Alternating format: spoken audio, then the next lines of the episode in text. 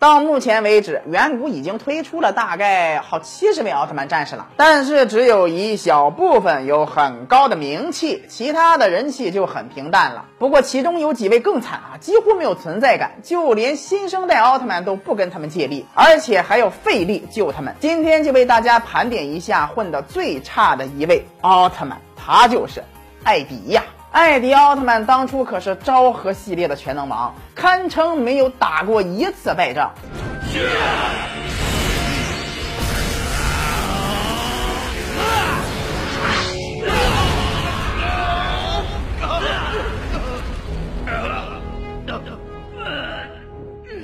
呃，好吧啊，虽然被击败过一次，但是还是动摇不了全能王这个称号。但是吧，不知为何，自从艾迪完结后，艾迪就失去了所有的人气，而且几乎也再也没有出场过。大家都知道远古的套路，为了增加新出场的奥特曼的人气，远古会把老辈的奥特曼硬塞进新的剧情里。但是昭和的其他奥特曼几乎都出现过，唯独这个艾迪没有。貌似艾迪已经被远古忘到后脑勺了。最后。直到艾迪被贝利亚放倒那一刻，大家才想起来。哦，对喽，还有一个奥特曼叫艾迪奥特曼呀。其实，在梦比优斯奥特曼中，艾迪还真的亮过相。但是，就算他出现了，也是一个被嫌弃的状态。因为当初昭和的全能王突然变成昭和的无能王，其他昭和奥特曼都在小梦有危险的时候登场解围。但是艾迪不一样，他登场是为了让小梦救场的。看到这一幕的时候，那打脸声可以说是此起彼伏呀，响亮有力，还有节奏感。跟自己平辈的这些兄弟们啊，要么对抗黑暗四天王，要么就是对抗艾贝拉星人，而自己仅仅对付一只普通的怪兽。而且在大结局中，昭和的兄弟们每一个都有一句台词，但艾迪只是露了个脸而已。一看到这儿，就感觉远古确实有些过分了啊！难道堂堂正正的全能王连个台词都不给吗？